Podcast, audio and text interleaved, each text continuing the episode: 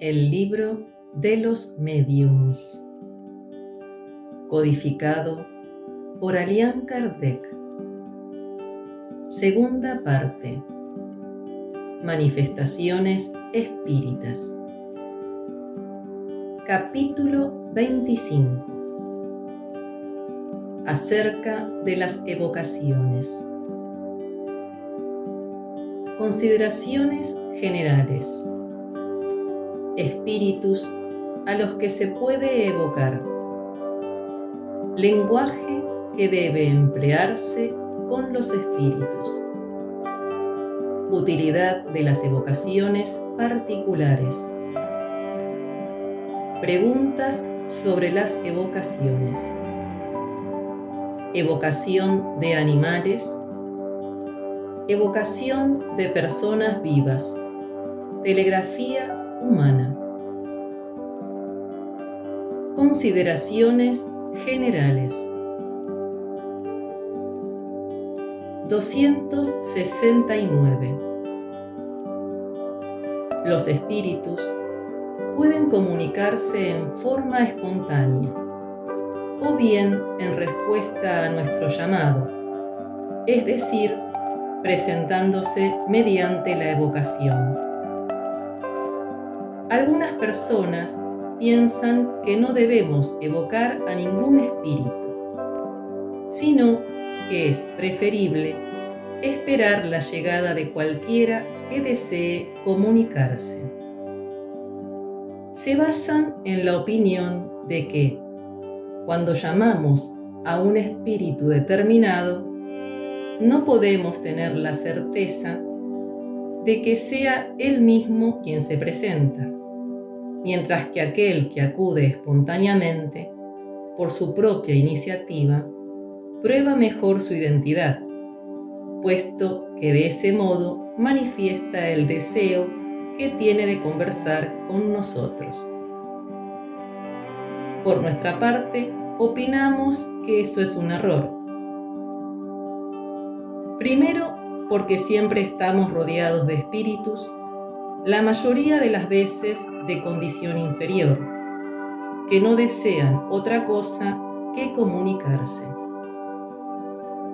En segundo lugar, y precisamente por esa razón, el hecho de que no llamemos a ningún espíritu en particular equivale a abrir la puerta a todos los que quieran entrar. En una asamblea, no ceder la palabra a nadie implica dejarla libre a cualquiera, y se sabe lo que de ahí puede resultar. El llamado directo que se hace a un espíritu determinado establece un vínculo entre él y nosotros.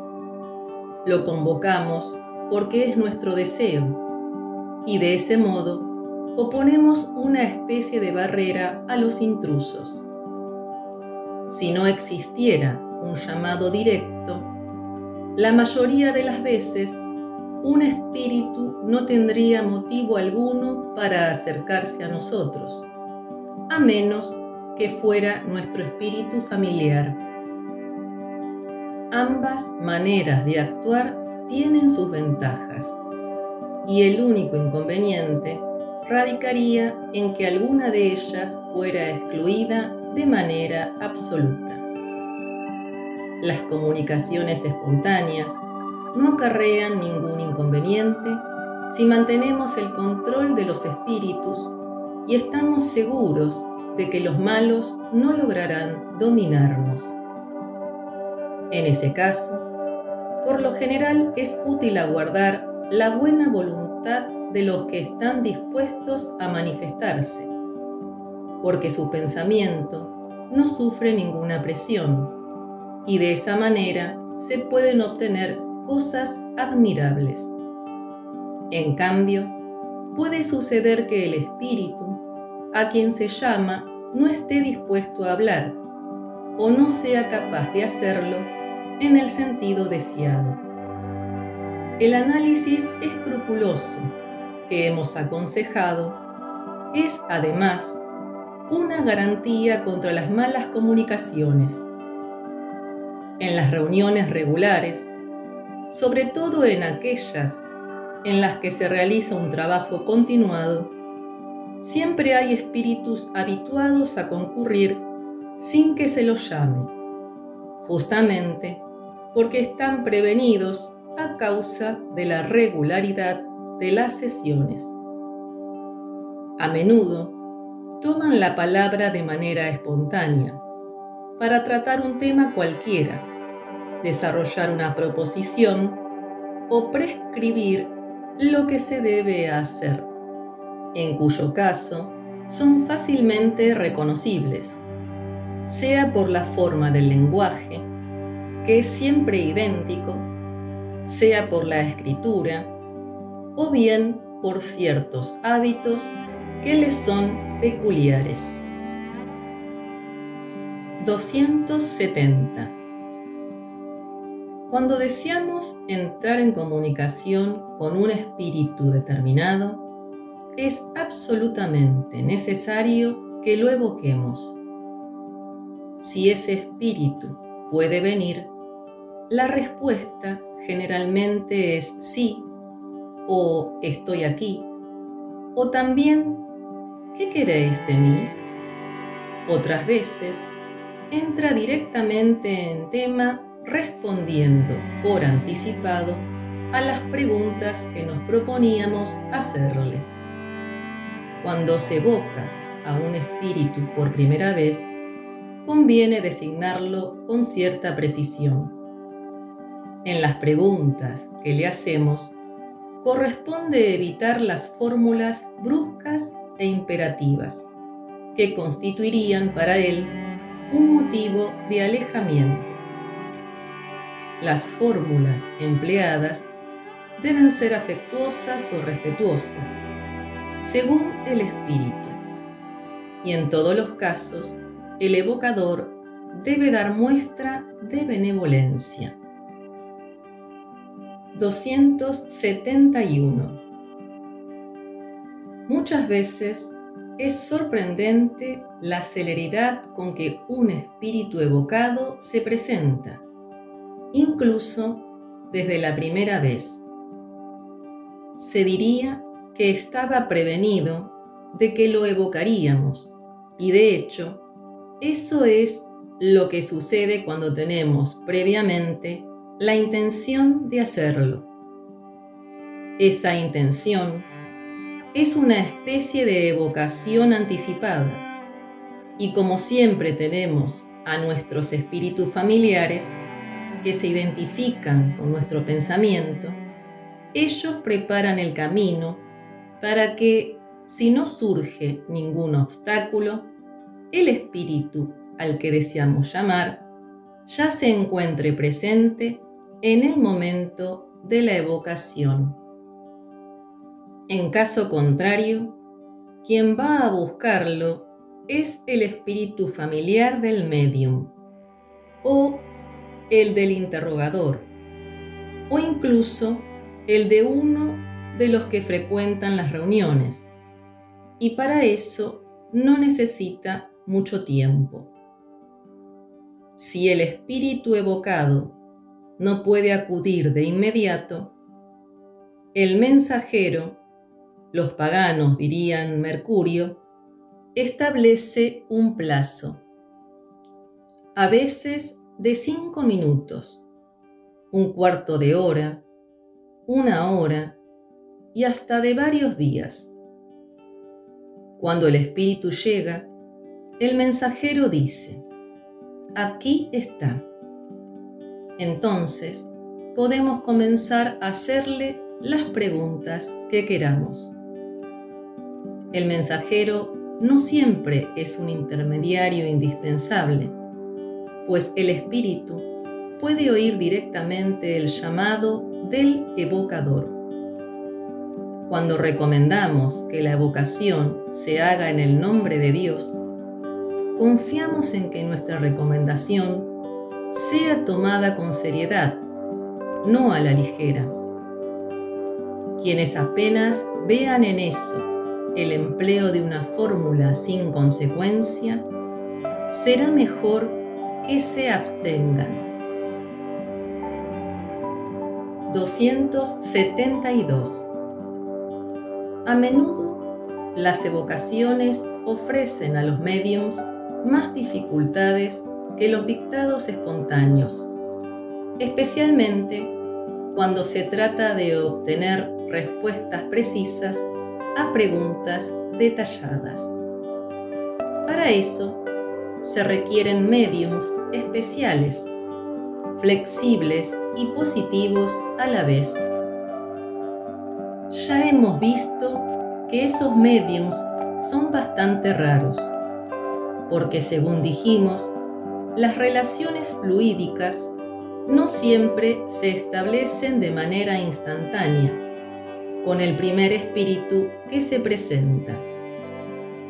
Conviene, pues, que los mediums solo se entreguen a las evocaciones minuciosas después de que estén seguros del desarrollo de sus facultades, así como de la naturaleza de los espíritus que los asisten, pues en aquellos mediums que están mal acompañados, las evocaciones no pueden reunir ningún carácter de autenticidad.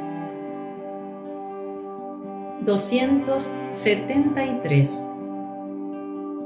Por lo general, a los mediums se los busca mucho más para las evocaciones de interés privado que para las comunicaciones de interés general. Esto se explica por el muy natural deseo que todos tenemos de conversar con los seres que nos son queridos. Al respecto, consideramos que es preciso hacer varias recomendaciones importantes a los mediums. En primer término, que solo respondan a ese deseo con mucha reserva cuando se trate de personas de cuya sinceridad no estén completamente seguros y que estén precavidos contra las trampas que personas malintencionadas podrían tenderles. En segundo término, que no se presten a esas evocaciones bajo ningún pretexto si perciben que el objetivo es la curiosidad o el interés, y no una intención seria de parte del evocador. Además, que se nieguen a hacer preguntas improductivas o que excedan el ámbito de las que racionalmente se pueden dirigir a los espíritus. Las preguntas deben ser formuladas con claridad y precisión, sin segundas intenciones, a fin de que se obtengan respuestas categóricas. Por consiguiente, es necesario descartar todas las preguntas que tengan carácter insidioso, porque sabemos que a los espíritus no les satisfacen aquellas cuyo objetivo es ponerlos a prueba. Insistir en preguntas de esa naturaleza significa que uno mismo busca ser engañado. El evocador debe dirigirse con franqueza y abiertamente a su objetivo, sin subterfugios ni rodeos. Si teme ser explícito, será mejor que se abstenga. También es conveniente actuar con mucha prudencia cuando se hacen evocaciones sin que estén presentes las personas que las han solicitado. E incluso, muchas veces es preferible no hacerlas en esos casos, dado que solamente esas personas están en condiciones de analizar las respuestas, juzgar acerca de la identidad del espíritu que se comunica pedir aclaraciones si fuera necesario y formular las preguntas adicionales que las circunstancias requieran. Además, su presencia constituye un lazo que atrae al espíritu, que por lo general se halla poco dispuesto a comunicarse con extraños, que no le inspiran ninguna simpatía. El medium, en una palabra, debe evitar todo aquello que pueda convertirlo en un agente de consultas, puesto que desde el punto de vista de muchas personas, eso equivale a actuar como un decidor de la buena ventura. Espíritus a los que se puede evocar. 274.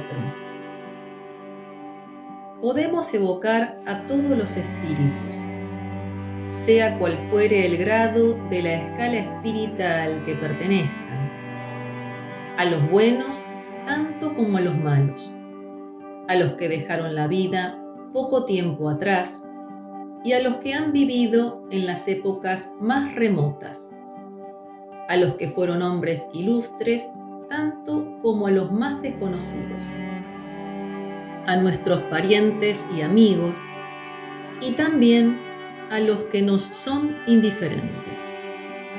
Sin embargo, esto no significa que en todos los casos quieran o puedan responder a nuestro llamado, independientemente de su propia voluntad o de la autorización proveniente de un poder superior que podría serles denegada.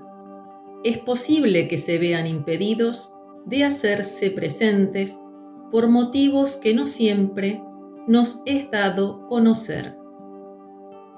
Queremos decir que no existe un impedimento absoluto que se oponga a las comunicaciones, salvo los que mencionaremos a continuación. Los obstáculos que pueden impedir que un espíritu se manifieste son, en la mayoría de los casos, particulares y por lo general dependen de las circunstancias.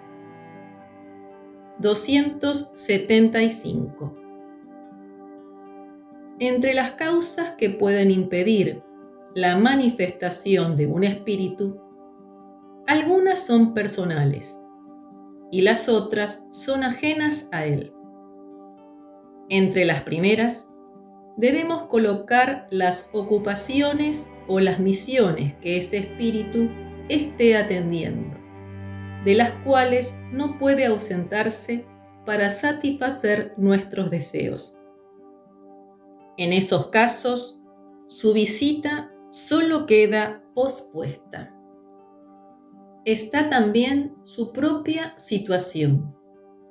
Si bien el estado de encarnación no constituye un obstáculo absoluto, en ciertas ocasiones puede representar un impedimento, en especial cuando transcurre en mundos inferiores y cuando el espíritu mismo está poco desmaterializado.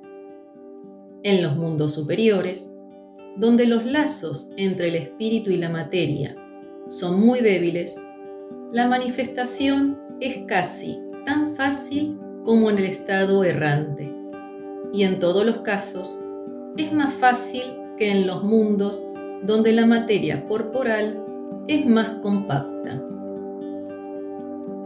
Las causas ajenas residen principalmente en la naturaleza del medium, en el carácter de la persona que evoca, en el ambiente en que se realiza la evocación y por último, en el objetivo que la motiva.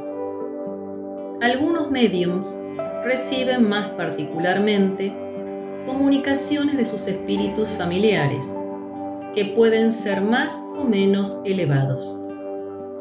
Otros son aptos para servir de intermediarios a todos los espíritus, lo que depende de la simpatía o de la antipatía, de la atracción o de la repulsión que el espíritu personal del medium ejerce sobre el espíritu evocado el cual puede utilizarlo como intérprete con placer o con repugnancia. Eso depende también, prescindiendo de las cualidades íntimas del medium, del desarrollo de la facultad mediúmnica, pues los espíritus se presentan con mayor buena voluntad y sobre todo son más explícitos con un medium que no les opone ningún obstáculo material. Por otra parte, en igualdad de condiciones morales, cuanta mayor facilidad tiene el medium para escribir o expresarse, tanto más se amplían sus relaciones con el mundo espírita. 276. Además, es preciso tener en cuenta la facilidad que resulta del hábito de comunicarse con tal o cual espíritu. Con el paso del tiempo, el espíritu extraño se identifica con el del medio, así como con el de quien lo llama. Puesta a un lado la cuestión de la simpatía, se establecen entre ellos relaciones fluídicas que hacen que las comunicaciones sean más ágiles. A eso se debe que la primera entrevista no siempre sea tan satisfactoria como se hubiera deseado y también por eso los propios espíritus suelen pedir que se los llame otra vez. El espíritu que se presenta habitualmente se halla como en su casa. Está familiarizado con sus oyentes y con sus intérpretes y se expresa y actúa con mayor libertad. 277 para resumir, a partir de lo que acabamos de expresar, se deduce que la facultad de evocar a cualquier espíritu no implica para ese espíritu la obligación de ponerse a nuestra disposición, que él puede acudir en una determinada ocasión, pero no en otra, así como con un medium o con un evocador que le agrade, y no con otro, que puede decir lo que desee, sin que sea obligado a manifestar lo que no quiere, que puede retirarse cuando así lo crea conveniente. Por último, que por causas que dependen o no de su voluntad, puede dejar repentinamente de concurrir aunque lo haya hecho con asiduidad durante algún tiempo.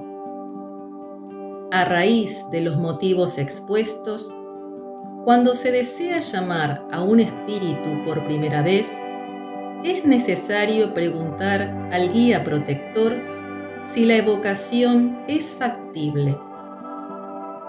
En caso de que no lo sea, el guía, por lo general, expone los motivos y entonces será inútil insistir. 278. Aquí surge una cuestión importante, la de saber si hay o no algún inconveniente en evocar a los espíritus malos. Esto depende del objetivo propuesto y del ascendiente que es posible ejercer sobre ellos. No hay ningún inconveniente cuando se los llama con un objetivo serio, instructivo y con la expectativa de que mejoren. Por el contrario, el inconveniente es muy grande cuando la vocación se hace por simple curiosidad o para divertirse, o también cuando quien los llama se pone en relación de dependencia con ellos al solicitarles algún servicio. En este caso, los espíritus buenos pueden muy bien dar a esa clase de espíritus el poder de hacer lo que el evocador les ha pedido, lo que no impide que más adelante el imprudente que haya osado invocar su auxilio sea severamente castigado por haber creído que los espíritus malos son más poderosos que Dios. A quien proceda de ese modo, de nada le valdrá comprometerse a hacer en lo sucesivo un buen uso de las evocaciones, y tampoco podrá despedir al servidor una vez que éste haya cumplido con lo que se le solicitó, dado que ese servicio, por mínimo que sea, constituye un verdadero pacto firmado con el espíritu malo, que no suelta fácilmente a su presa. 279. El ascendiente sobre los espíritus inferiores solo se ejerce a través de la superioridad moral. Los espíritus perversos reconocen la autoridad de los hombres de bien. En cambio, contra quien solo les opone la energía de la voluntad, que es una especie de fuerza bruta, los espíritus perversos luchan y suelen ser los más fuertes. En cierta ocasión, alguien trataba de dominar a un espíritu rebelde mediante la exclusiva acción de su voluntad y recibió la siguiente respuesta. Déjame en paz con esos aires de fanfarrón, pues no vales más que yo. ¿Qué se diría de un ladrón que predicase moral a otro ladrón? Algunos se asombran de que el nombre de Dios invocado contra los espíritus malos, por lo general no produzca ningún efecto. San Luis explicó la causa de ese hecho en la respuesta siguiente. El nombre de Dios solo ejerce influencia sobre los espíritus imperfectos cuando aquel que lo pronuncia puede valerse de ese nombre con autoridad, en función de las virtudes que posee. Cuando lo pronuncia alguien que no tiene ninguna superioridad moral, es una palabra como cualquier otra. Lo mismo sucede con las cosas sagradas, con las que se trata de dominar a esos espíritus el arma más poderosa se vuelve inofensiva en manos inexpertas o incapaces de manejarla. Lenguaje que se debe emplear con los espíritus. 280. El grado de superioridad o de inferioridad de los espíritus indica naturalmente el tono en que debemos hablar con ellos. Es evidente que cuanto más elevados son, tanto más de hecho les asiste para que reciban nuestro respeto, nuestras atenciones y nuestra sumisión. No debemos demostrarles menos deferencia que la que tendríamos con ellos, aunque por otros motivos, en caso de que estuviesen vivos.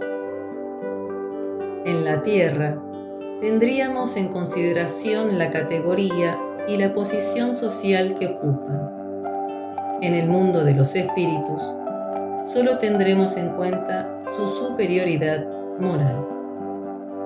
La elevación que poseen los coloca por encima de las puerilidades de nuestras fórmulas de adulación su benevolencia no se capta con palabras, sino por medio de la sinceridad de los sentimientos. Así pues, sería ridículo darles los títulos que nuestros usos consagran para establecer la diferencia de categorías, y que tal vez hayan halagado su vanidad cuando estaban vivos.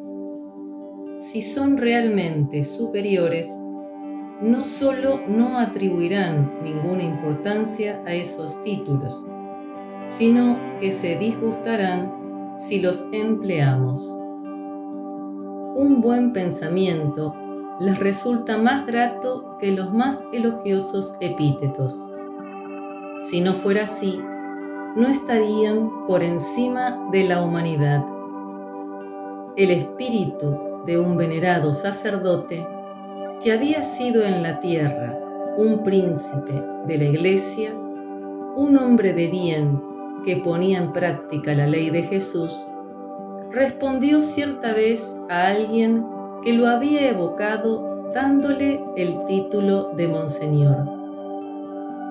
Deberías decir a lo sumo, ex Monseñor, porque aquí el único Señor es Dios.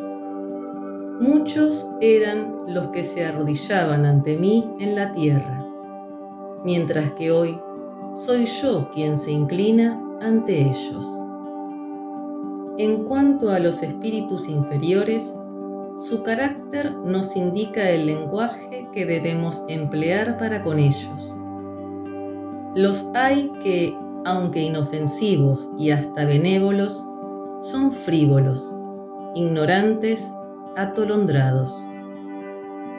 Darles el mismo trato que dispensamos a los espíritus serios, como hacen ciertas personas, sería como si nos inclináramos delante de un escolar o delante de un asno que llevara puesto el birrete de doctor el tono de familiaridad no sería inoportuno para con ellos, pues no los ofende. Por el contrario, lo aceptan de buen grado. Hay espíritus inferiores que son desdichados. Sean cuales fueren las faltas que estén expiando, sus padecimientos merecen más aún nuestra conmiseración puesto que nadie puede vanagloriarse de estar excluido de estas palabras de Cristo. Aquel de vosotros que esté sin pecado, que le arroje la primera piedra. La benevolencia con que los tratemos será un consuelo para ellos. A falta de simpatía, necesitan hallar en nosotros la indulgencia que nosotros mismos desearíamos que se nos tuviera.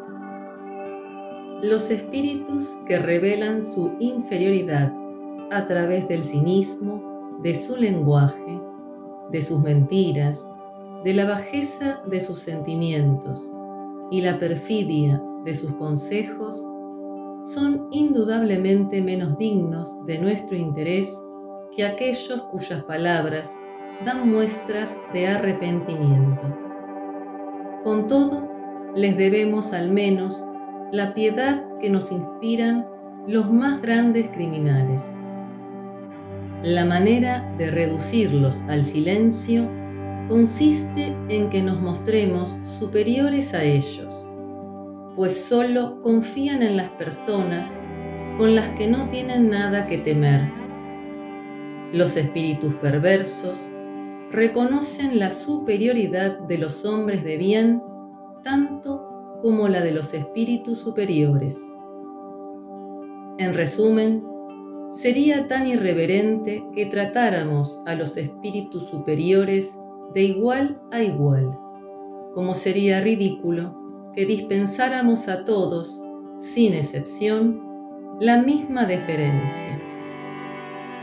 Veneremos a los que lo merecen agradezcamos a los que nos protegen y asisten y brindemos a los restantes la benevolencia que algún día, tal vez, nosotros también necesitaremos.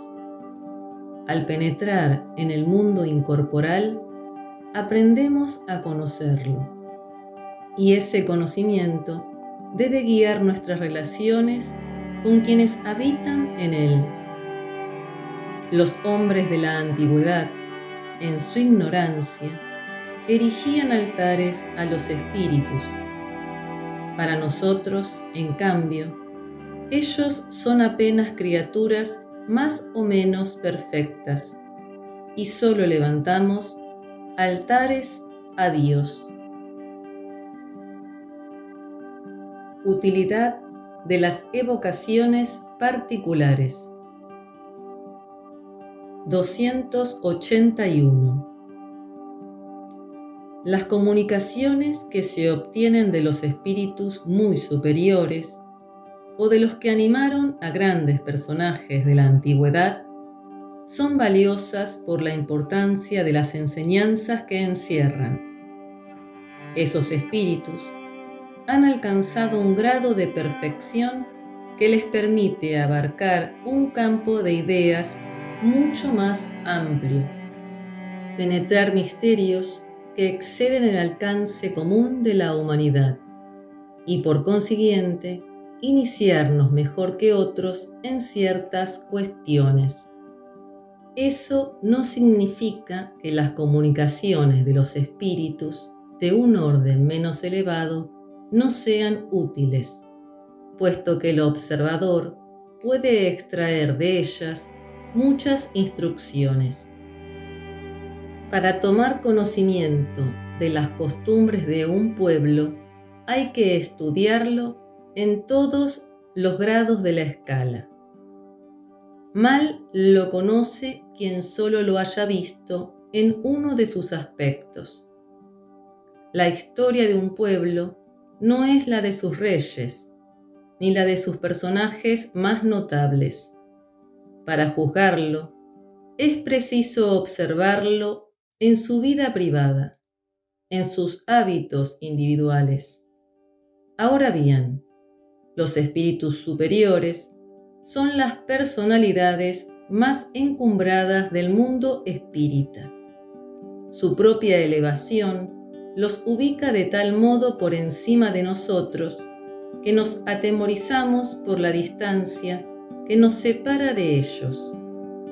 Los espíritus más burgueses, que nos perdonen esta expresión, nos hacen más palpables las circunstancias de la nueva existencia en que se encuentran.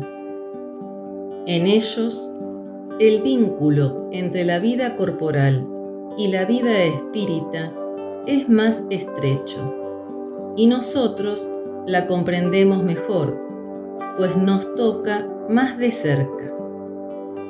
Al aprender mediante lo que nos manifiestan, qué ha sido de ellos después de la muerte, qué piensan y qué experimentan los hombres de todas las condiciones y de todos los caracteres, tanto los hombres de bien como los viciosos, los grandes y los pequeños, los felices y los desdichados de este siglo, en una palabra, los hombres que han vivido entre nosotros, a quienes hemos visto y con quienes nos hemos relacionado, de los que conocemos la vida real, las virtudes y los errores, nos resulta más fácil comprender sus alegrías y sus padecimientos.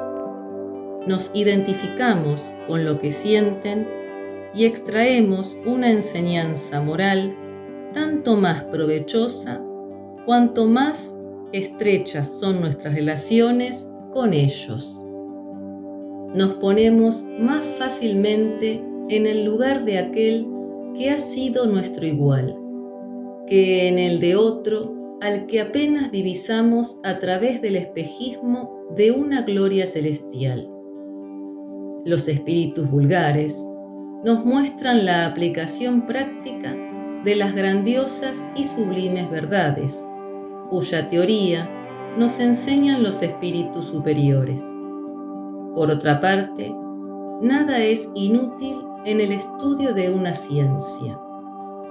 Newton descubrió la ley de las fuerzas del universo en el más simple de los fenómenos. La evocación de los espíritus vulgares tiene además la ventaja de ponernos en contacto con espíritus que sufren, a los que podemos llevar consuelo y cuyo adelanto podemos facilitar por medio de consejos provechosos. Todos, pues, podemos ser útiles al mismo tiempo que nos instruimos. Hay egoísmo en aquel que solo busca su propia satisfacción en las conversaciones con los espíritus y da prueba de orgullo el que deja de tender una mano caritativa a los infelices. ¿De qué les sirve obtener bellas recomendaciones de los espíritus selectos si eso no los impulsa a ser mejores para consigo mismos, más caritativos y benévolos para con sus hermanos de este mundo y del otro? ¿Qué sería de los pobres enfermos si los médicos rehusaran tocar sus llagas? 282. Preguntas sobre las evocaciones. Primero, ¿es posible evocar a los espíritus sin ser medium? Respuesta. Todos pueden evocar a los espíritus, y si aquellos a quienes llamáis no pueden manifestarse materialmente, no por eso dejan de estar junto a vosotros escuchándoos. Segundo, el espíritu evocado. ¿Atiende siempre el llamado que se le hace? Respuesta. Eso depende de las condiciones en que se encuentre, pues hay circunstancias en las que no puede hacerlo. Tercero, ¿cuáles son las causas que pueden impedir que un espíritu acuda a nuestro llamado? Respuesta. En primer lugar, su propia voluntad. Después, su estado corporal, en caso de que se encuentre encarnado, o las misiones que se le hayan encomendado, o también que se le niegue el permiso para hacerlo. Hay espíritus que nunca pueden comunicarse. Son los que, por su naturaleza, pertenecen aún a mundos inferiores a la Tierra. También es el caso de los que se encuentran en las esferas de castigo, salvo que obtengan un permiso superior que solo se les otorga con miras a cumplir un objetivo de utilidad general. Para que un espíritu pueda comunicarse, es preciso que haya alcanzado el grado de adelanto del mundo desde el cual se lo llama, pues de lo contrario, será ajeno a las ideas de ese mundo y no tendrá ningún punto de comparación para expresarse. No sucede lo mismo con los que han sido enviados a los mundos inferiores en misión o en expiación, pues tienen las ideas necesarias para responder el llamado. Cuarto, ¿por qué motivos se puede negar a un espíritu el permiso de comunicarse? Respuesta puede ser una prueba o un castigo para él o para el que lo llama. Quinto, ¿de qué modo los espíritus dispersos en el espacio o en los diferentes mundos pueden escuchar las evocaciones que se les hacen desde todos los puntos del universo? Respuesta a menudo son prevenidos por los espíritus familiares que os rodean y que van a buscarlos. Sin embargo, ocurre aquí un fenómeno que es difícil de explicaros, porque todavía no podéis comprender de qué modo funciona la transmisión del pensamiento entre los espíritus. Lo que os puedo decir es que el espíritu a quien evocáis, por muy distante que se halle, recibe, por así decirlo, el impacto del pensamiento como una especie de choque eléctrico que orienta su atención hacia el punto de donde proviene el pensamiento que se dirige hacia él. Podemos decir que el espíritu escucha el pensamiento, así como en la tierra vosotros escucháis la voz. Quinto A. El fluido universal es el vehículo del pensamiento, así como el aire es el vehículo del sonido. Respuesta. Sí, pero con la diferencia de que el sonido solo puede oírse dentro de un radio muy limitado, mientras que el pensamiento llega hasta lo infinito. El espíritu, en el espacio, es como el viajero que en medio de una vasta planicie escucha que pronuncian su nombre y entonces se dirige hacia el lugar de donde lo llaman. Sexto. Sabemos que las distancias nada representan para los espíritus. Sin embargo, nos causa asombro ver que en algunas ocasiones responden tan pronto al llamado, como si hubieran estado muy cerca. Respuesta. Sucede que en algunas ocasiones realmente lo están. Si la evocación es premeditada, el espíritu es advertido con anticipación y a menudo se encuentra en el lugar antes del momento en que se lo llama. Séptimo. El pensamiento del evocador es escuchado con mayor o menor facilidad de acuerdo con determinadas circunstancias? Respuesta. Sin duda. El espíritu es alcanzado con mayor vivacidad cuando se lo llama con un sentimiento de simpatía y de bondad. Es como si reconociese una voz amiga. De no ser así, con frecuencia sucede que la evocación no da resultado. El pensamiento que se desprende de la vocación impresiona al espíritu, pero si ha sido mal dirigido, se pierde en el vacío. Ocurre con los espíritus lo mismo que con los hombres. Si quien los llama les resulta indiferente o antipático, pueden llegar a escucharlo, pero la mayoría de las veces no le responderán.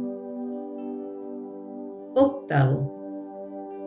El espíritu evocado.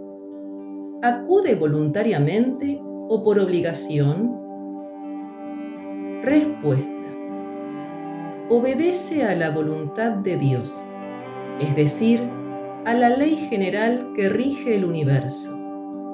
No obstante, el término obligación no es el adecuado puesto que el espíritu juzga si es útil acudir, y en eso procede según su libre albedrío. El espíritu superior acude siempre que se lo llama con un objetivo útil. Solo se niega a responder en los ambientes integrados por personas poco serias, que toman a broma estas cosas Noveno. El espíritu evocado puede negarse a atender el llamado que se le dirige. Respuesta. Por supuesto. De no ser así, ¿dónde estaría su libre albedrío? ¿Acaso creéis que todos los seres del universo están a vuestras órdenes? Vosotros mismos ¿Os consideráis obligados a responder a todos los que pronuncian vuestro nombre? Cuando digo que el espíritu puede negarse, me refiero al pedido del evocador, pues un espíritu inferior puede ser obligado a presentarse por un espíritu superior. Décimo. ¿Existe algún medio que permita al evocador obligar a un espíritu a que acuda contra su voluntad? Respuesta. Ninguno. Siempre que el espíritu sea igual o superior al evocador en moralidad. Nótese que dije en moralidad y no en inteligencia, porque éste no tendrá sobre él ninguna autoridad.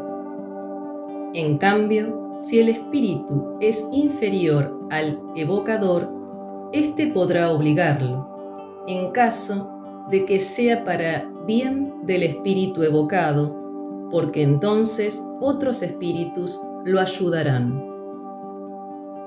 Décimo primero. ¿Hay algún inconveniente en la evocación de espíritus inferiores? ¿Es posible que al llamar a estos espíritus quedemos bajo el dominio de ellos? Respuesta. Solo dominan a los que se dejan dominar. Aquel que está asistido por espíritus buenos no tiene nada que temer, pues es él quien se impone a los espíritus inferiores y no a la inversa.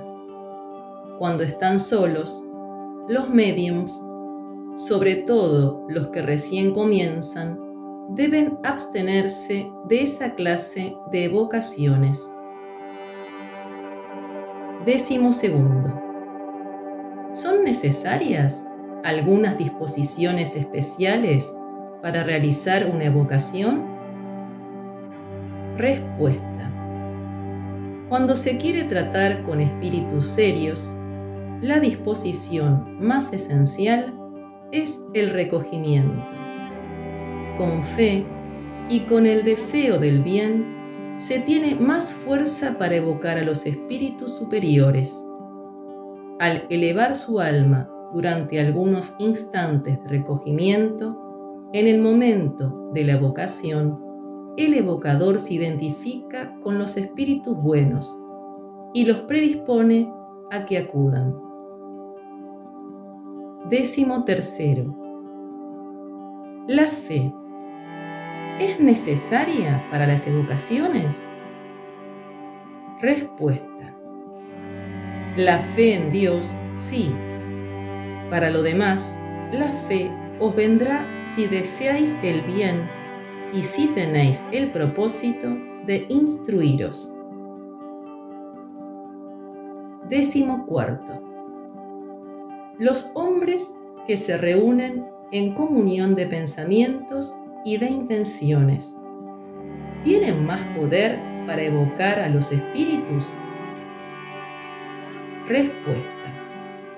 Cuando todos están reunidos por la caridad y para hacer el bien, los hombres obtienen grandes cosas. Nada es más perjudicial para el resultado de las evocaciones que la divergencia de pensamientos. Décimo quinto. ¿Es útil tomar la precaución de formar una cadena tomándose todos de las manos durante algunos minutos al comienzo de la reunión?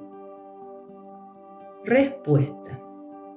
La cadena es un recurso material que no establece la unión entre vosotros, si esa unión no existe en los pensamientos. Más útil que eso es la unión de todos en un pensamiento en común, apelando cada uno a los espíritus buenos. No os imagináis cuánto se puede obtener en una reunión seria de la que se haya eliminado todo sentimiento de orgullo y de personalismo, y en la que reine un sentimiento absoluto de mutua cordialidad. Décimo sexto. ¿Son preferibles las evocaciones que se realizan en días y horas determinados? Respuesta. Sí, y si fuera posible, en el mismo lugar, pues los espíritus acuden allí más a gusto.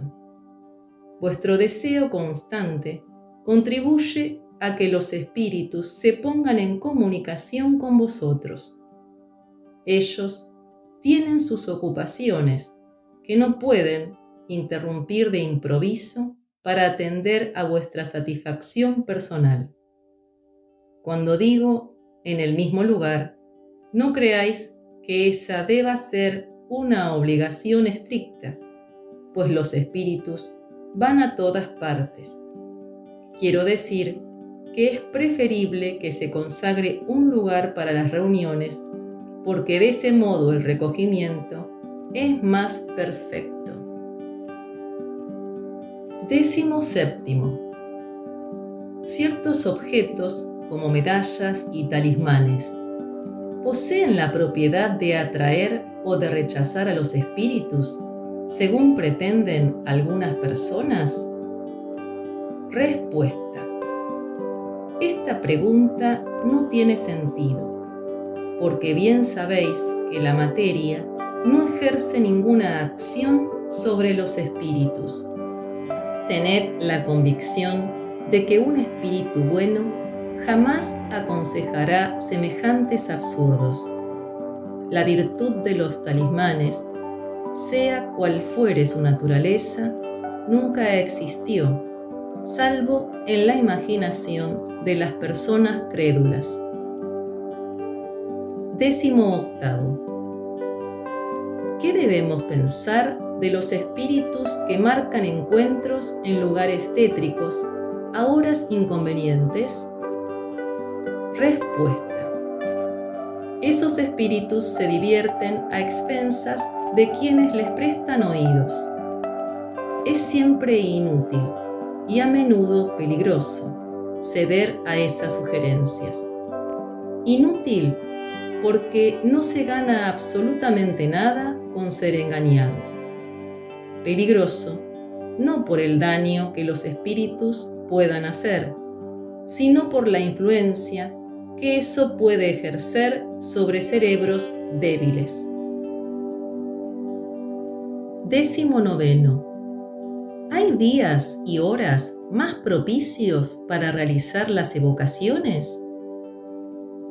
Respuesta. Para los espíritus eso es completamente indiferente como lo es todo lo material. Y sería una superstición creer en la influencia del día y la hora. Los momentos más propicios son aquellos en los que el evocador pueda estar menos distraído por sus ocupaciones habituales. Aquellos momentos en los que su cuerpo y su alma estén más en calma. Vigésimo.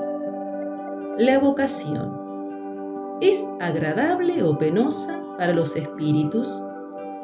¿Acuden de buen grado cuando se los llama? Respuesta. Eso depende de su propio carácter y del motivo por el cual se los llama.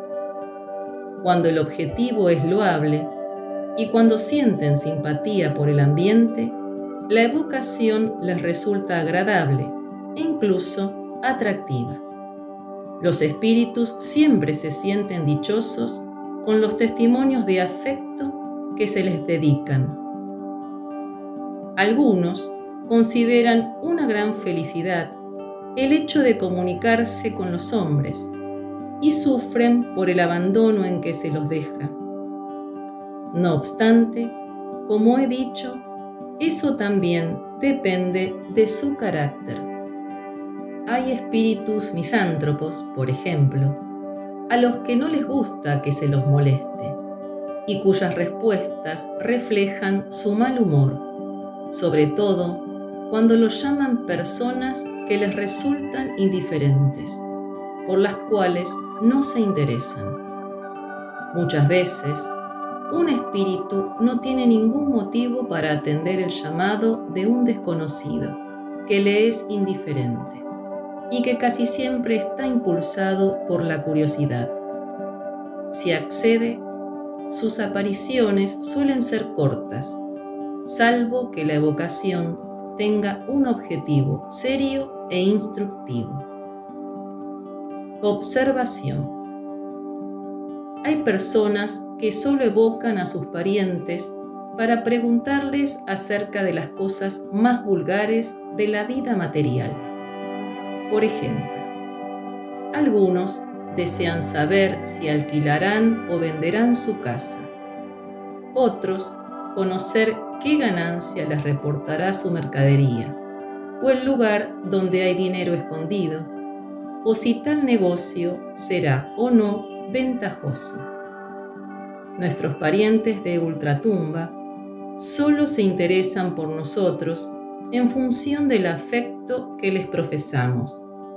Si nuestros pensamientos en relación con ellos se limitan a suponer que son hechiceros, si solo pensamos en ellos para pedirles informaciones, no sentirán mucha simpatía por nosotros, de modo que nadie deberá sorprenderse con la escasa benevolencia que nos demuestren. Vigésimo. ¿Existe alguna diferencia entre los espíritus buenos y los malos en lo que se refiere al esmero con que atienden nuestro llamado? Respuesta. Sí, y muy grande. Los espíritus malos solo acuden de buen grado cuando esperan ejercer su dominio y engañar. En cambio, experimentan viva contrariedad cuando son forzados a presentarse para confesar sus faltas y solo tratan de marcharse como un escolar a quien se llama para reprenderlo. Los espíritus superiores pueden obligarlos a comunicarse como castigo, así como para instrucción de los encarnados. En el caso de los espíritus buenos, la evocación es penosa cuando se los llama inútilmente, por trivialidades, y entonces no se presentan o se retiran de inmediato. En principio, podéis decir que a los espíritus, sea cual fuere el grado al que pertenezcan, no les agrada servir de distracción para los curiosos, tal como sucede con vosotros. Muchas veces, cuando evocáis a un espíritu, vuestro único objetivo es saber qué os dirá o interrogarlo sobre particularidades de su vida, particularidades que él no desea relatar, pues no tiene ningún motivo para haceros confidencias. En ese caso, ¿creéis que se sentará en el banquillo de los acusados solo para satisfaceros? No os engañéis, porque lo que no hubiera hecho en vida, tampoco lo hará como espíritu. Observación. La experiencia demuestra, en efecto, que a los espíritus siempre les resulta grata la evocación que se hace con un objetivo serio y útil. Los buenos acuden con gusto para instruirnos. Los que sufren encuentran alivio en la simpatía que les demostramos. Aquellos a quienes conocimos se sienten satisfechos de que los recordemos. Por su parte, los espíritus ligeros disfrutan cuando los evocan las personas frívolas, porque eso les da la oportunidad de divertirse a costa de ellas, pero se sienten incómodos con las personas serias. Vigésimo segundo. ¿Es necesario evocar a los espíritus para que se manifiesten? Respuesta. No. La mayoría de las veces se presentan sin que se los llame, lo que prueba que acuden de buen grado. Vigésimo tercero cuando un espíritu se presenta en forma espontánea, ¿estamos más seguros de su identidad? Respuesta. De ningún modo, pues los espíritus embusteros suelen emplear ese recurso para engañar mejor. Vigésimo cuarto. Cuando se evoca con el pensamiento al espíritu de una persona, ¿acude a nuestro llamado, aunque no se manifieste mediante la escritura o por algún otro medio? Respuesta. La escritura es un medio material que el espíritu utiliza para dejar constancia de su presencia. Sin embargo, es atraído por el pensamiento, no por el acto de escribir. Vigésimo quinto. Cuando un espíritu inferior se manifiesta, ¿podemos obligarlo a que se retire? Respuesta. Por supuesto, no prestándole atención. Pero, ¿cómo pretendéis que se retire cuando os divertís con sus torpezas? Los espíritus inferiores se apegan a quienes los escuchan con complacencia, como hacen los tontos entre vosotros. Vigésimo sexto la evocación que se hace en nombre de Dios es una garantía contra la intromisión de espíritus malos? Respuesta. El nombre de Dios no constituye un freno para todos los espíritus perversos, pero retiene a muchos de ellos. Por ese medio, siempre apartaréis a algunos y apartaríais a muchos más si la evocación se hiciera desde el fondo del corazón y no como una fórmula banal. Vigésimo séptimo.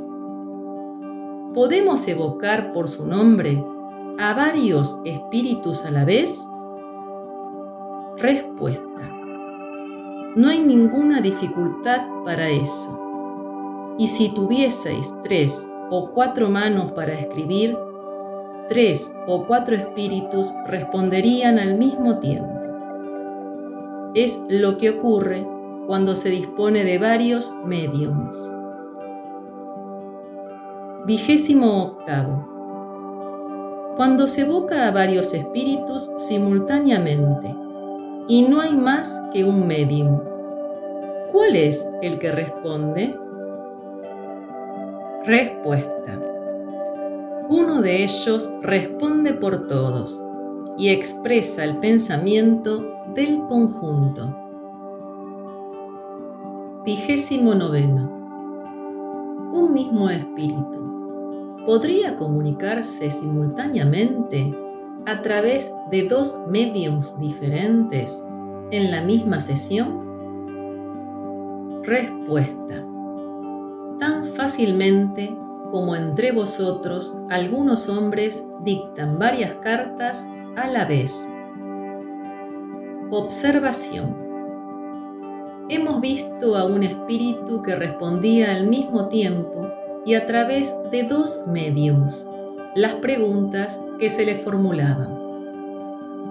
Con uno respondía en inglés, con el otro en francés las respuestas eran idénticas en cuanto al sentido e incluso algunas de ellas eran la traducción literal de las otras.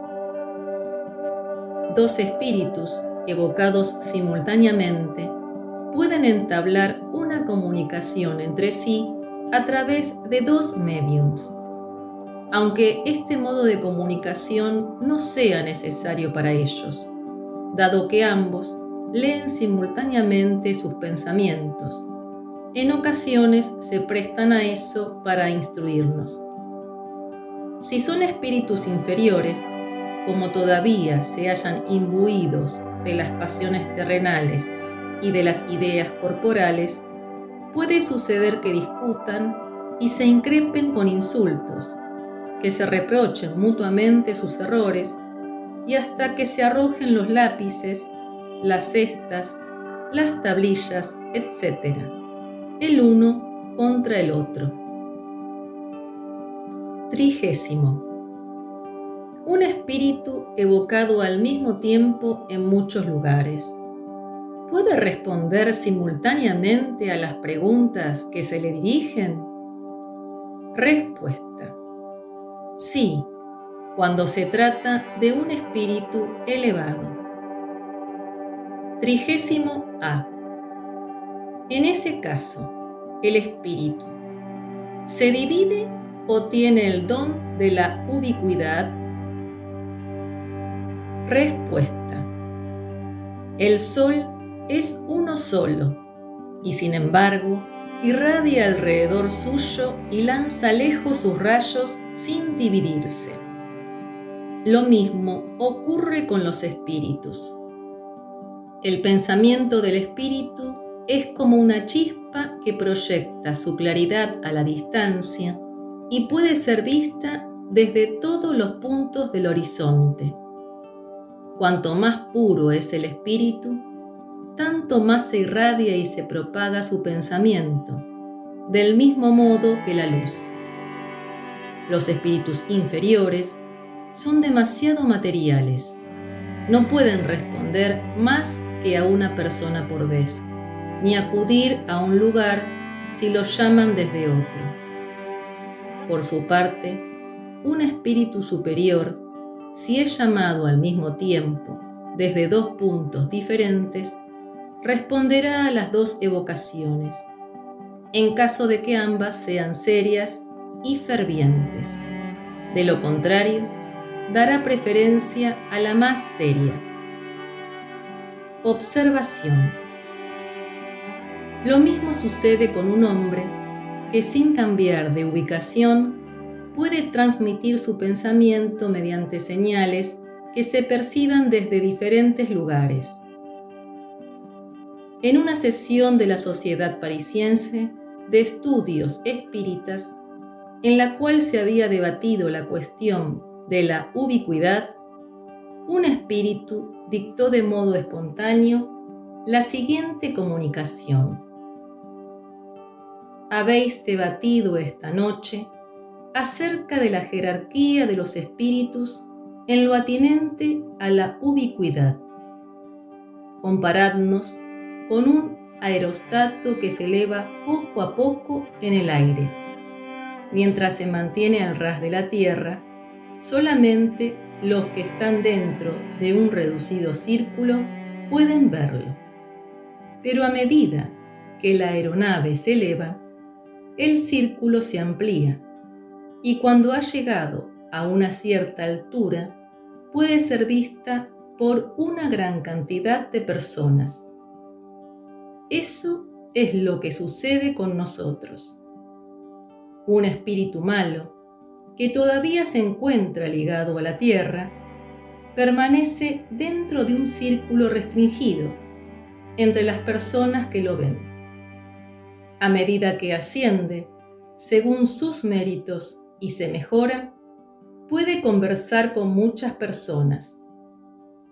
Y cuando haya llegado a ser un espíritu superior, podrá irradiar como la luz del sol mostrándose a muchas personas en muchos lugares al mismo tiempo. Channing. Trigésimo primero. ¿Se puede evocar a los espíritus puros, es decir, a los que han concluido la serie de sus encarnaciones? Respuesta.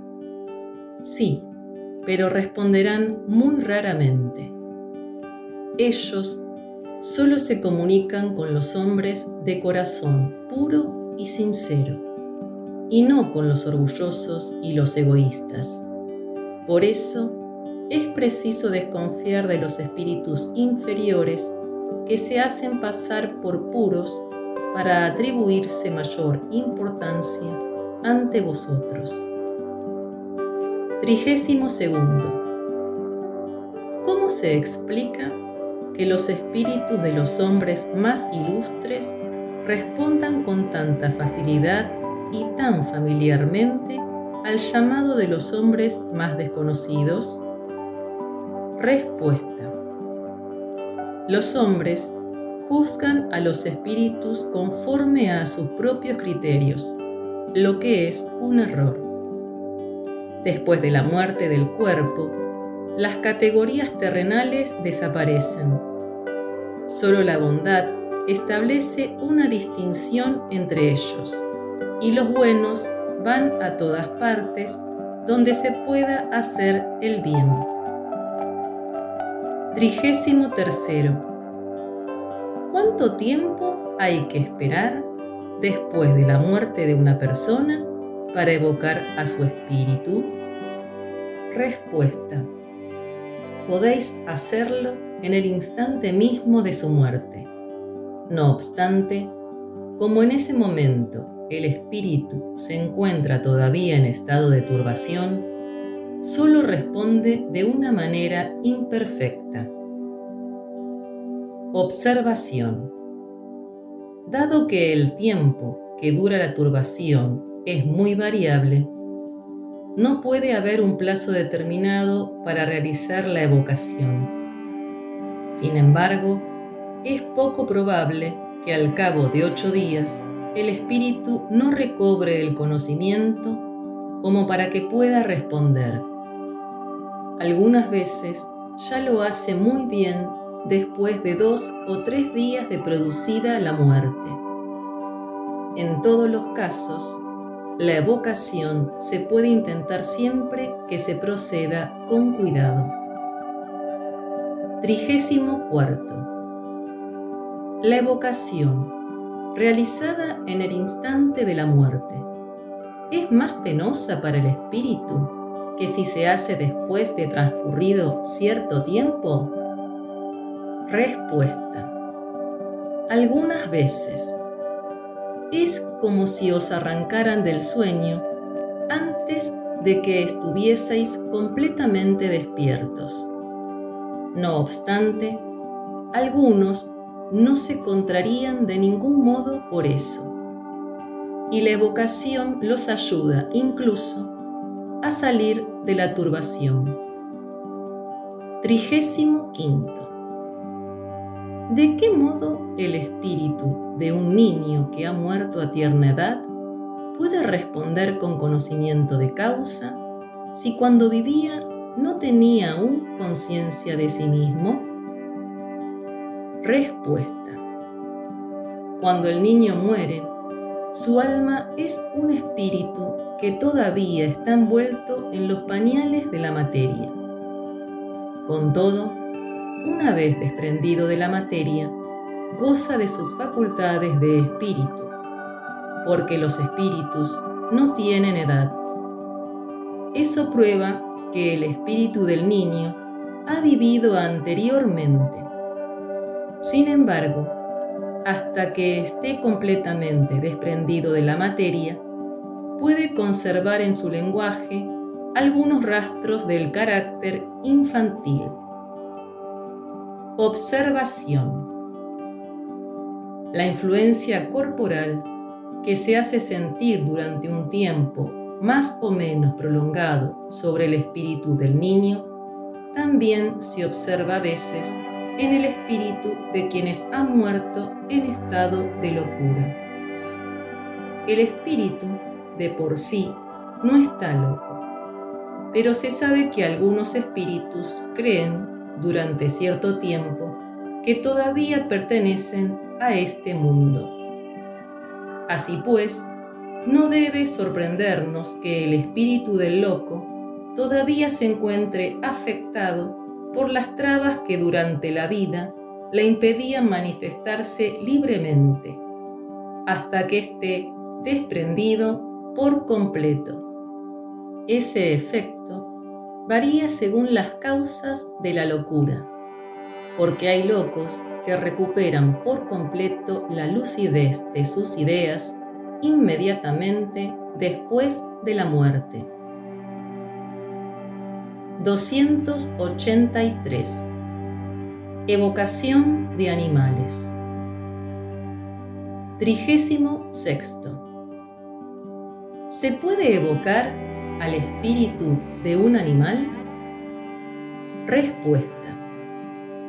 Después de la muerte del animal, el principio inteligente que residía en él permanece en estado latente y es utilizado de inmediato por ciertos espíritus encargados de la tarea de animar a nuevos seres, en los cuales ese principio inteligente continúa el proceso de su elaboración.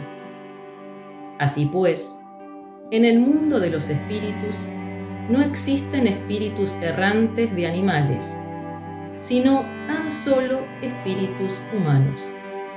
Esto responde a vuestra pregunta. 36. A. En ese caso, ¿cómo es posible que al evocar animales, algunas personas hayan recibido respuestas? Respuesta. Evocad a una roca y os responderá. Siempre hay una multitud de espíritus dispuestos a tomar la palabra para lo que sea. Observación. Por la misma razón, si evocáramos a un mito o a un personaje alegórico, nos responderían, me refiero a que algún espíritu se presentará y responderá por ellos, adoptando su carácter y sus maneras. Cierto día, alguien tuvo la idea de evocar a Tartufo, y Tartufo acudió de inmediato. Más aún, aludió a Orgón, a Elmira, a Damis y a Valerio, de quienes dio noticias. En cuanto a sí mismo, imitó al hipócrita con tanto arte como si Tartufo hubiera sido un personaje real. Declaró más tarde que era el espíritu de un actor que había representado ese papel. Los espíritus frívolos se aprovechan siempre de la inexperiencia de los interrogadores. No obstante, evitan dirigirse a quienes ellos saben lo bastante esclarecidos para descubrir sus imposturas y que no darían crédito a sus cuentos. Lo mismo sucede entre los hombres un señor tenía en su jardín un nido de jilgueros, por los que sentía gran interés. Cierto día, el nido desapareció. Después de asegurarse de que ninguno de los de su casa era culpable del delito, y puesto que él era medium, se le ocurrió la idea de evocar a la madre de las avecillas. Ella acudió y le dijo, en muy buen francés. No acuses a nadie y tranquilízate en cuanto a la suerte de mis pichones. Ha sido el gato, que saltó y derribó el nido. Lo encontrarás entre los arbustos, al igual que a los pichones, que no han sido comidos. Cuando fue a verificar, encontró que todo coincidía con lo que se le había dicho ¿debemos inferir que fue el ave la que respondió? Por supuesto que no. Simplemente era un espíritu que conocía la anécdota. Eso demuestra cuánto se debe desconfiar de las apariencias y cuán acertada es la respuesta que antes se nos dio. Evocad a una roca y os responderá. 284. Evocación de personas vivas. Trigésimo séptimo. La encarnación del Espíritu constituye un obstáculo absoluto para su evocación? Respuesta. No, pero es necesario que el estado del cuerpo permita que en el momento de la vocación el espíritu se desprenda. Cuanto más elevada sea la categoría del mundo en que se encuentra el espíritu encarnado, tanto más fácilmente acudirá, porque en esos mundos los cuerpos son menos materiales. Trigésimo octavo. ¿Se puede evocar al espíritu de una persona viva? Respuesta.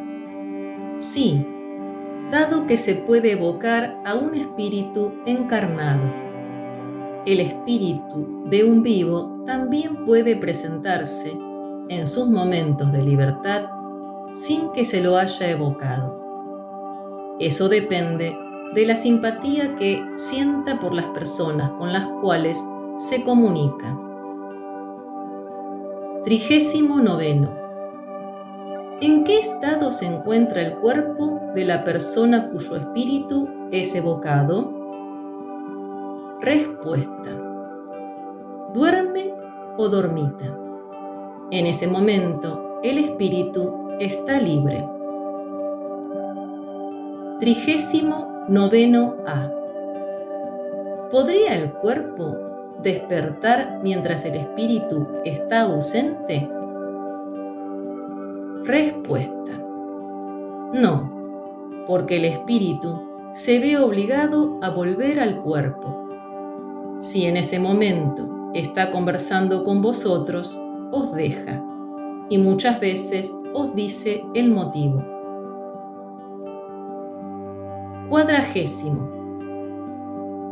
Cuando el espíritu está ausente del cuerpo ¿cómo se le avisa que es necesario que regrese a él? Respuesta. El espíritu de una persona viva nunca se encuentra completamente separado de su cuerpo. Sea cual fuere la distancia a la que se transporta, continúa sujeto a él por un lazo fluídico que sirve para llamarlo cuando es necesario. Ese lazo solo se corta con la muerte. Observación. Ese lazo fluídico ha sido percibido a menudo por los mediums videntes. Es una especie de estela fosforescente que se pierde en el espacio, en dirección a donde se encuentra el cuerpo. Algunos espíritus han manifestado que por medio de ese lazo reconocen a los que todavía se encuentran sujetos al mundo corporal. Cuadragésimo primero. ¿Qué sucedería si durante el sueño y en ausencia del espíritu el cuerpo fuese herido de muerte? Respuesta. El espíritu recibiría un aviso y volvería al cuerpo antes de que la muerte se consumara. Cuadragésimo primero A. De modo que no puede ocurrir que el cuerpo muera en ausencia del espíritu, ni que el espíritu al volver no pueda entrar nuevamente en el cuerpo? Respuesta.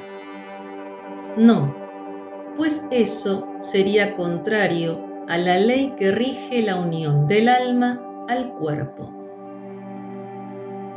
Cuadragésimo primero B. Pero si el golpe fuera lanzado súbitamente y de improviso, respuesta. El espíritu sería prevenido antes de que ese golpe mortal fuera lanzado Observación. Interrogado sobre este asunto, el espíritu de una persona viva respondió lo siguiente.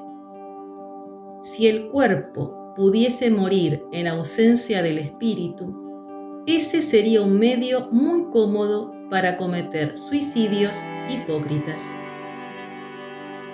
Cuadragésimo segundo el espíritu de una persona evocada durante el sueño. ¿Se comunica con tanta libertad como la de una persona muerta? Respuesta. No. La materia siempre ejerce sobre él una influencia, en mayor o menor medida. Observación. Una persona que se hallaba en ese estado y a quien se hizo esta misma pregunta, respondió, Estoy siempre encadenado a la bola de hierro que arrastro conmigo. Cuadragésimo segundo A. En ese estado, ¿podría el espíritu verse impedido de acudir porque se encuentra en otro lugar? Respuesta. Sí, puede suceder que el espíritu se encuentre en un lugar donde desea quedarse, en cuyo caso no responde a la evocación, sobre todo cuando ha sido hecha por alguien que no le interesa. Cuadragésimo tercero. ¿Es definitivamente imposible evocar al espíritu de una persona despierta? Respuesta. Aunque sea difícil, no es absolutamente imposible, porque si la evocación da resultado, probablemente la persona se duerma. No obstante, el espíritu solo puede comunicarse en su carácter de espíritu, en los momentos en que su presencia no es necesaria para la actividad inteligente del cuerpo. Observación. La experiencia demuestra que la evocación que se hace durante el estado de vigilia puede provocar el sueño, o al menos un estado de absorción cercano al sueño, aunque ese efecto solo se produce por obra de una voluntad muy enérgica y en caso de que existan lazos de simpatía entre las dos personas. De lo contrario, la evocación no da resultado. Incluso, en caso de que la evocación pueda provocar el sueño, si el momento es inoportuno, la persona no querrá dormirse y opondrá resistencia. O bien si se duerme, su espíritu quedará perturbado y responderá con dificultad. De ahí se sigue que el momento más propicio para evocar a una persona viva es el del sueño natural, porque su espíritu, al encontrarse libre, puede responder a quien lo llama, del mismo modo que puede trasladarse a otro lugar.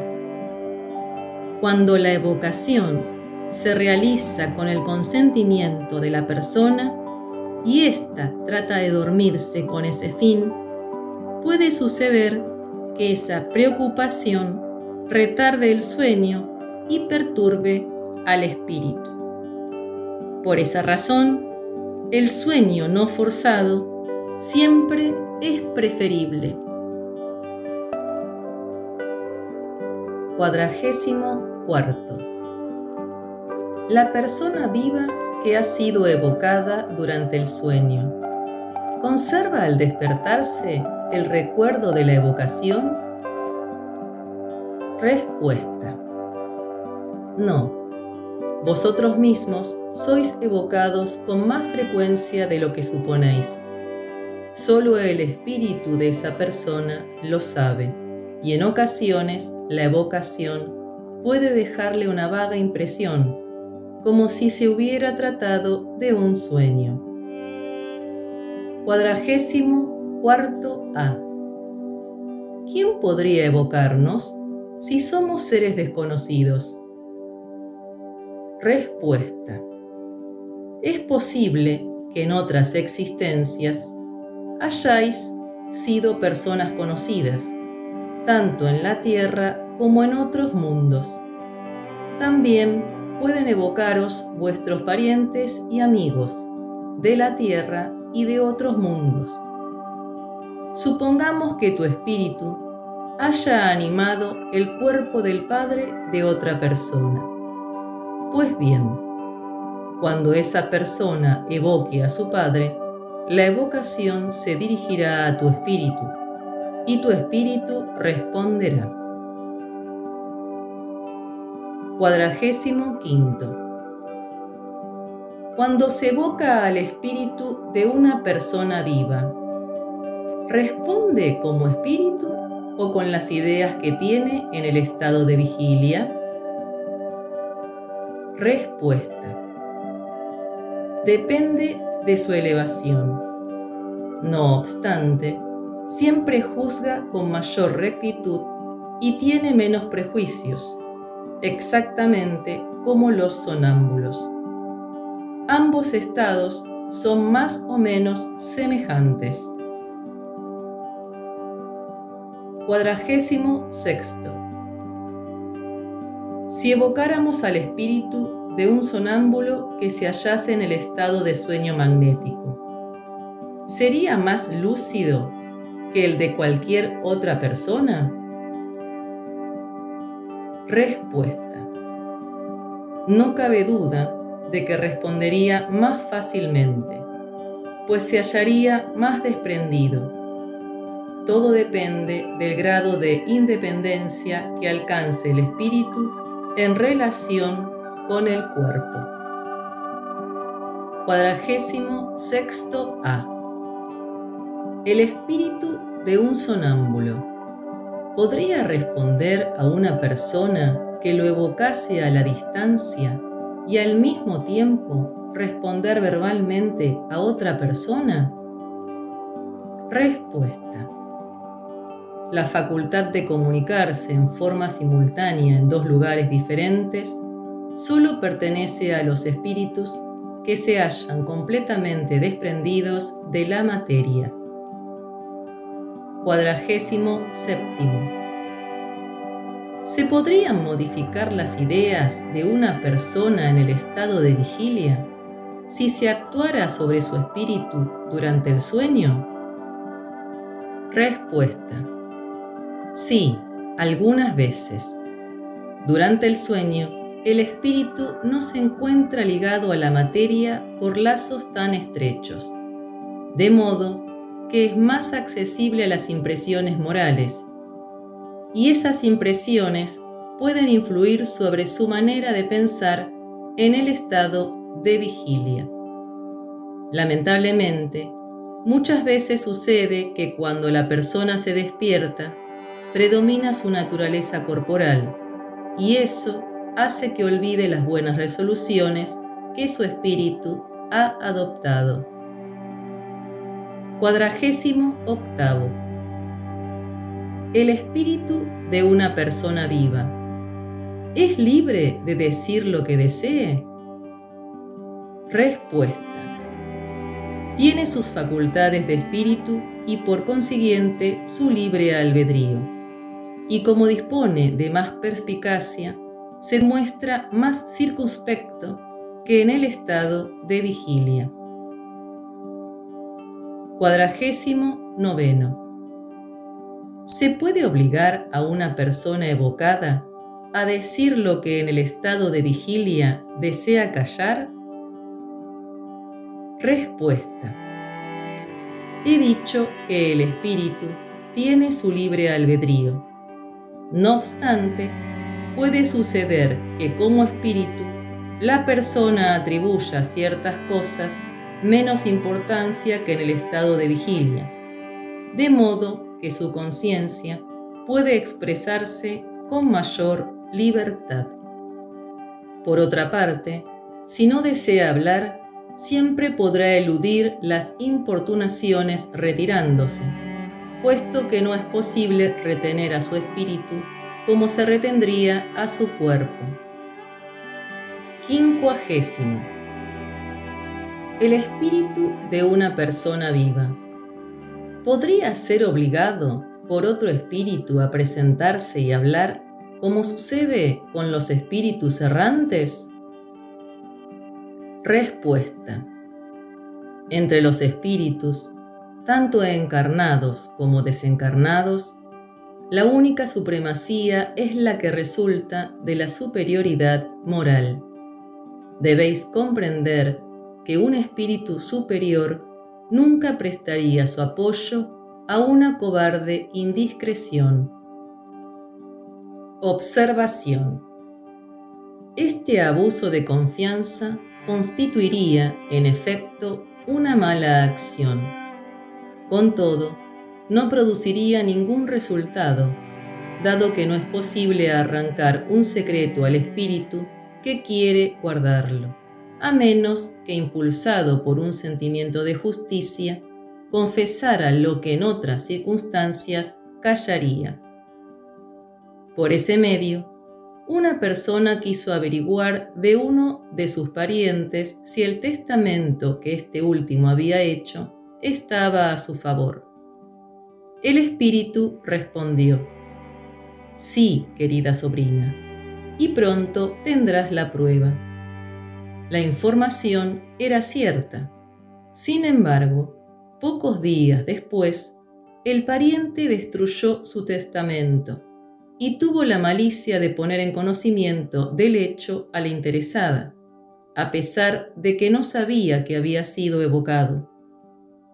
Un sentimiento instintivo lo indujo sin duda a poner en práctica la resolución que su espíritu había adoptado a partir de la pregunta que se le formuló.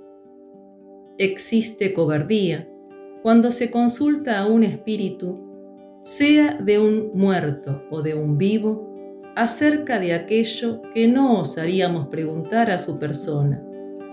Cobardía que ni siquiera tiene como compensación el resultado que se pretende. Quincuagésimo primero. ¿Se puede evocar a un espíritu cuyo cuerpo se encuentra todavía en el vientre materno? Respuesta.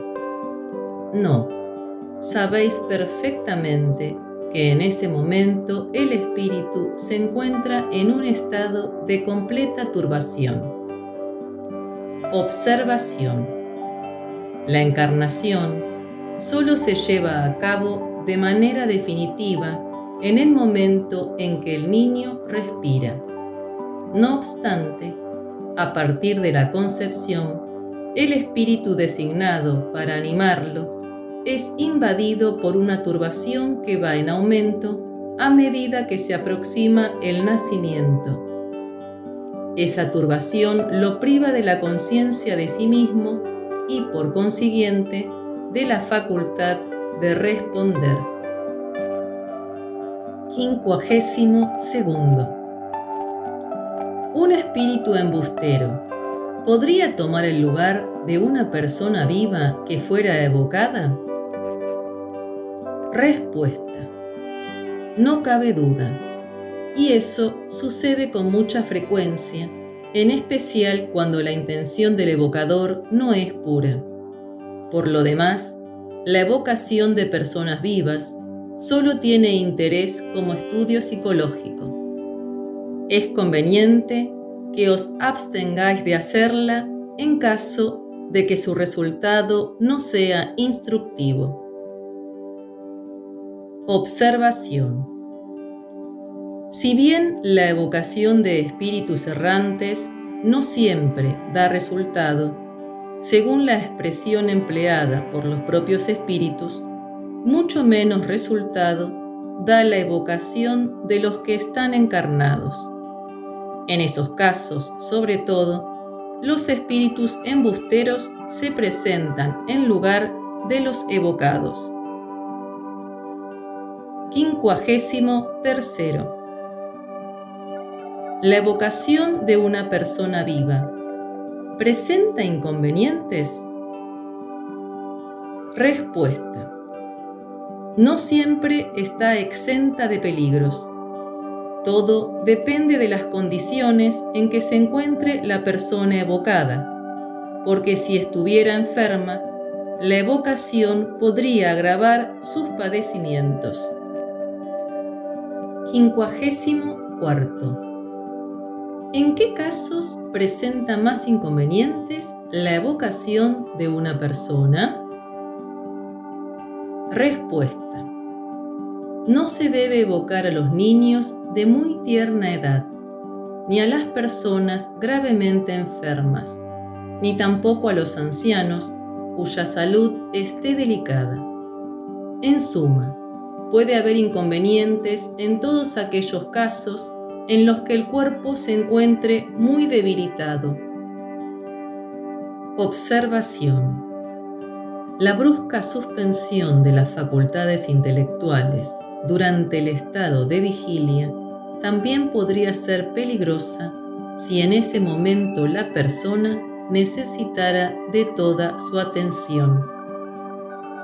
Quincuagésimo quinto. Durante la evocación de una persona viva, experimenta su cuerpo el cansancio que resulta del trabajo al cual se entrega su espíritu, aunque éste se halle ausente? Una persona que se encontraba en ese estado y que decía que su cuerpo se cansaba, respondió del siguiente modo a esa pregunta. Respuesta. Mi espíritu es como un globo cautivo sujeto a un poste. Mi cuerpo es el poste, que se encuentra estremecido por las sacudidas del globo. Quincuagésimo sexto. Puesto que la evocación de personas vivas puede presentar inconvenientes cuando se realiza sin precauciones. ¿No habrá peligro cuando se evoca a un espíritu del cual no se sabe si está encarnado y que podría no encontrarse en condiciones favorables? Respuesta. No, las circunstancias no son las mismas. Ese espíritu solo acudirá si se encuentra en condiciones de hacerlo. Por otra parte, ¿no os he dicho ya que antes de hacer una evocación preguntéis si es posible? Quincuagésimo séptimo. Cuando en los momentos más inoportunos experimentamos un irresistible deseo de dormir, ¿no se deberá al hecho de que estamos siendo evocados en algún lugar? Respuesta. No cabe duda de que eso es posible.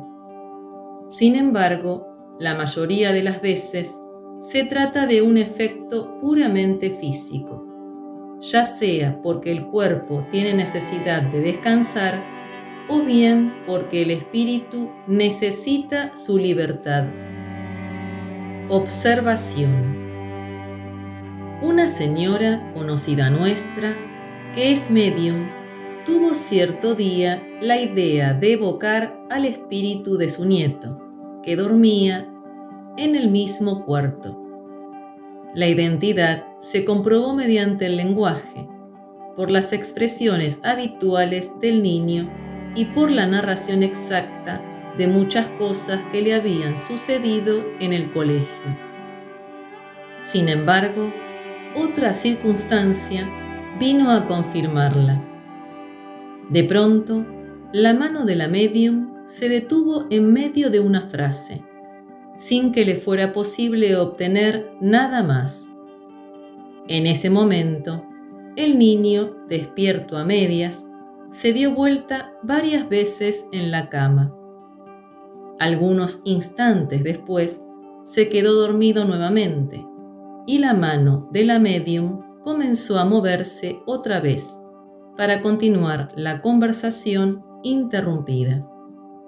La evocación de personas vivas, realizada en las condiciones adecuadas, demuestra de una manera irrefutable la acción diferenciada del espíritu y del cuerpo, y por consiguiente, la existencia de un principio inteligente independiente de la materia. 285. Telegrafía humana. Quincuagésimo octavo dos personas que se evocaran recíprocamente, ¿podrían transmitirse sus pensamientos y comunicarse? Respuesta. Sí, y esa telegrafía humana será algún día un medio universal de comunicación. Quincuagésimo octavo A. ¿Por qué no se puede practicar desde ahora? Respuesta. Ya lo hacen algunas personas, pero no todas. Es necesario que los hombres se purifiquen para que sus espíritus se desprendan de la materia, y esa constituye una razón más para que la evocación se realice en nombre de Dios. Hasta entonces, la telegrafía humana seguirá circunscripta a las almas electas y desmaterializadas, que muy raramente se encuentran en la tierra, debido al estado actual de quienes habitan en ella.